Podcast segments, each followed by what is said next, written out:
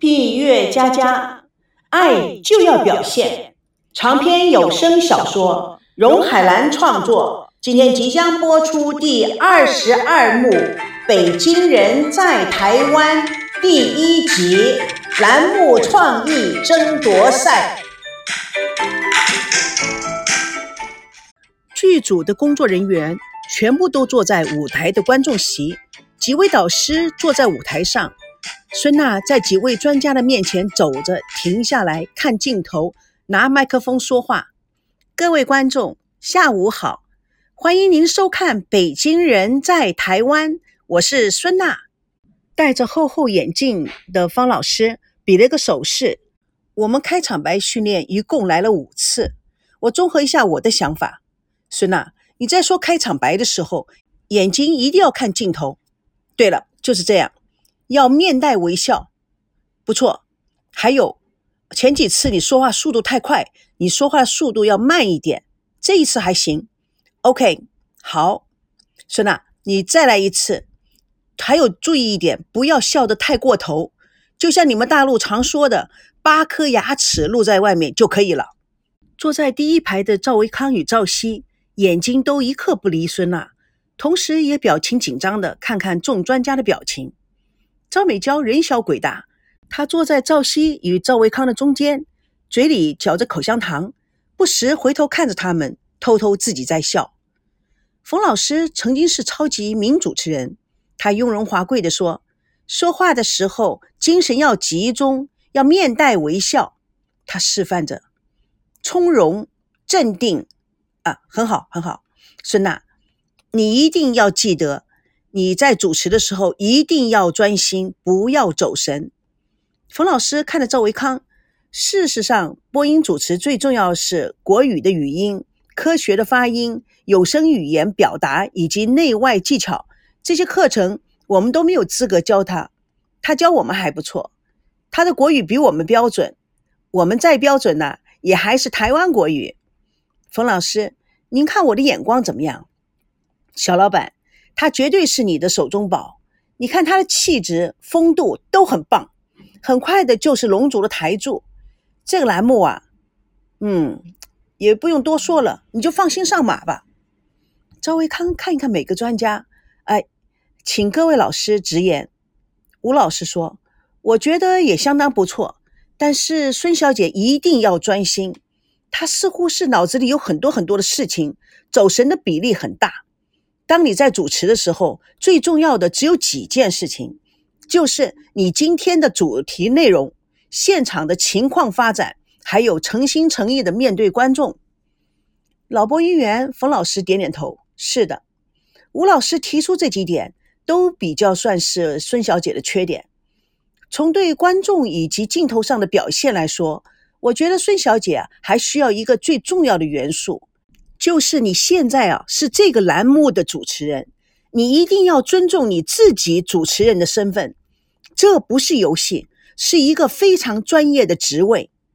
赵维康看到孙娜的表情似乎有点凝结，他怕他的面子挂不住，正想说什么来缓解气氛，没想到孙娜很诚恳地说：“各位老师说的都是我的缺点，也是我一直在找寻我的问题在哪里。”我非常高兴，各位老师能够如此开诚布公的跟我说，我一定会努力。谢谢各位。赵维康自己也不知道为什么，心中突然剧烈的升起了爱的旁白。这个女孩子太可怕，我怕我真的逃不了了。在他掉入他的迷惘以前，他听到赵熙说：“好极了，我非常高兴孙小姐有这种大无畏的精神。”以及肯接受别人建议的勇气，这一点很了不起，也更显示出我们这个栏目一定会非常成功的。他很骄傲地看了一眼孙娜，对赵熙看他的表情以及眼神，他也不明白为什么会使他如此的快乐、激动与自傲。难道自己一直的表现就是想赢得赵熙对他的肯定吗？这是不可能的。但是。这种感觉是什么呢？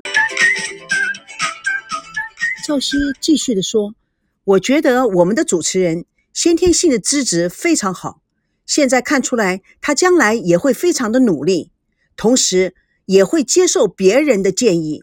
我再重复一次，这一点真的出乎我的意料之外。现在，我们现在最重要的是加强内容，不要落入俗套，有新的创意，同时要诚恳，不耍花招。龙族卫视大会议室里，赵维康主持会议。昨天最后一场的训练已经结束了，我想各位工作人员都已经看到了。我希望大家对我们的主持人以及对整个栏目的方向都有信心，同时全力支持。如果有任何的疑问，或者是有更好的建议，请不要客气提出来。我们不是个人主义，我们是一个团队。我要把我们最好的、最真实的台湾呈现给观众。现在，北京人在台湾即将正式开始。大家对这个节目还有没有什么好的点子？都可以直言不讳。啊，好的，孙小姐，你是当家花旦，你先说说。嗯，在学校的时候，我常参加学校组织的一些艺术活动，曾经跟艺术家们一起体验过生活。如果把这些过程融进节目里，效果一定很棒。嗯，你能不能具体的谈谈？孙娜瞟了一眼赵熙。比如说，街边行为艺术就很有趣，可以创新，将音乐跟艺术，或者是说将艺术跟时尚结合，要不然就跟着特别有意义的建筑，或者是台湾本土特殊的文化历史结合在一起。我想观众肯定会很喜欢。当然，每一集都有不同的主题。嗯，赵美娇大叫着：“一零一街边行为艺术。”赵维康瞪了美娇一眼，示意她安静。美娇沮丧的撅嘴，朝哥哥翻了个白眼。赵熙却很兴奋地说：“嗯，这个名字不错，可以当个主题段。”他说完了以后，突然警觉地看了一眼孙娜。孙娜向他眨眨眼睛，然后转头看看赵美娇兴奋快乐的小脸，那种自以为是大人却还有萌哒哒的表情，他有点觉得美娇可爱。赵维康看了一眼孙娜，发觉她没有变脸，心中想：还好没事。赵熙耳听八方，知道西贡无战事，于是他放心的接着说：“孙娜这个想法也很有创意，赵老板你说呢？”赵维康很欣赏的看了看孙娜，以及满脸期待等待夸奖的美娇。孙小姐这个想法非常棒，美娇取的名字也非常好。嗯。我也喜欢这个名字，幺零幺是新的，是有特殊意义及设计者全新理念的内容思想。我去过，我也觉得非常大气时尚，也很有古老的中国元素在里面。就像我们这栏目一样，什么是古老？在当时都是最新的一种思想的行为表现，最新的与最古老的相冲击，才是人类进展的亮点。大家对孙娜的一番话都很震惊，没有想到孙娜一向表现的骄纵而且简单，但是骨子里的基础还是很深的。赵熙看着孙娜，我很高兴我们能够一起努力做这档栏目，看样子文化潜质是真的可以发挥出来了。他又看看眯起了眼睛看着孙娜的赵维康，他心知肚明的笑了笑，继续说：“我们除了创新、挖掘、体验。”各种层次的艺术外，我们也可以开拓另外一个板块，从生活方面着手。台湾夜市的小吃很出名，建议制作一组名点小吃的夜市妙招，介绍给两岸的观众。赵维康突然感觉自己的失态，他坐直了身体。这类的节目比较普通，好像很多了。要是真的研究起来，世界上没有多少事情是新鲜事。但是把熟悉的东西给炒热了，以不同的形式再展现，我觉得那样还是非常重要的。话虽然这么讲，要想将剩饭重炒并炒出新的味道来，并不是件容易的事情。而且饮食节目在台湾已经是一遍又一遍的做了，尤其是吃在台湾这个栏目已经是家喻户晓。再做这类风险太大，风险是跟着机遇并存的。在播出前，没有任何人可以做到选题而不面临风险。这已经成为行业的潜规则。但提到风险，就有大有小。直接看得到的风险是可以避免的，看得到的风险并不叫做风险，看不见的风险才叫做风险。人生中有时候不去冒险，比冒险本身更危险。孙娜、赵美娇的目光随着两人的谈话转来转去，好像是在看球赛。赵维康接着说：“如果看到的风险都不规避，看不到的风险就更谈不上了。”赵熙点点头：“你是在讨论问题的性质，而不是解决的方法。我们需要找一个解决的方法，将风险降到最低。”孙娜突然说：“Stop，别争了，不就是一点风险吗？反正这只是一集中的一个内容而已，先录一期试试看，万一反应不怎么样，再做调整不就行了吗？”是啊，美娇也跟着说：“我认为这种节目最实用。”永远都受欢迎，因为吃每个人都喜欢的。你看，我正在琢磨去学炒蚵仔煎的技术呢，以后啊可以炒给我的男朋友吃。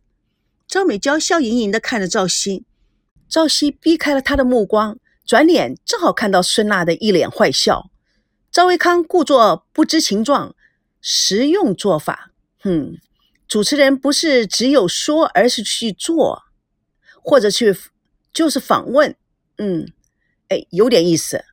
是啊，天下文章一大抄，并不是老题材就不能做，老题材有新创意，同样可以出彩。同意。孙娜拍了一下桌子，给观众需要的熟悉感以及认知性，节目才会受欢迎。我知道，就是吃这一段，大陆人呢一定非常喜欢。就像我们对台湾的小吃啊，都有一种渴望知道的欲望。是的，这节目啊，跟以前人拍过的还是有区别。以前呢都是台湾本地人主持，这一次呢是北京人主持，可以以一个外地人的眼光来品尝台湾风味。赵维康听了赵熙说了，点点头，嗯，现在孙娜在观众心目中是一个新闻人物，又是首都北京过来的，她的评价会让很多人感兴趣。也会造成观众的兴奋点，哼哼，可以。同时，我们要在内容上下功夫，将过程啊做得深一点，不停留啊在表面。赵熙接着说：“嗯，就像小吃类，也可以延伸到原材料的选种啊、种植啊、栽培呀，这就是有别于其他的节目的死板老套，要有启发性。而且啊，内地人都知道台湾的新农业啊是非常出彩的。”孙娜托着下巴，欣赏地看着赵熙。美娇一见孙娜的表情，立刻拍马屁：“阿西说的太棒了！OK，老哥，我跟赵熙去探查士林夜市，你跟孙娜去采访一零一街边行为艺术的那个人，这样分工合作怎么样？”赵维康看了一下策划组的工作人员，大家有什么问题可以提出来。吕一谦说。赵总写出来的第一个策划稿，我们回去好好研究一下。明天我们就把意见提出来。石头仔笑哈哈：“哇塞，今天好过瘾，就好像是看拳击赛一样。不过是势均力敌，半斤八两，打个平手。”于谦说：“哼，唇枪舌战，高手对决，今天啊，让我们大开眼界了。”我觉得我们这个剧组啊会非常有意思。赵美娇得意的眨眨眼，你们都绕进了一个谜局里，还是我这个军师牛吧？大家说是不是啊？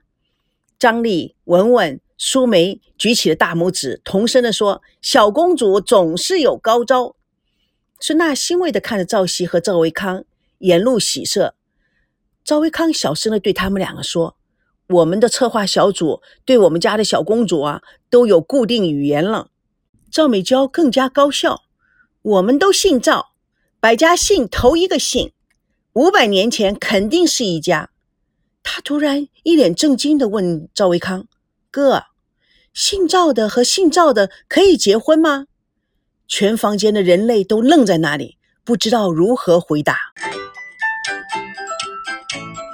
蜜月佳佳为你而歌，主播荣海兰与各位空中相约，下次共同见证。第二十二幕第二集：钻石是女生的最爱。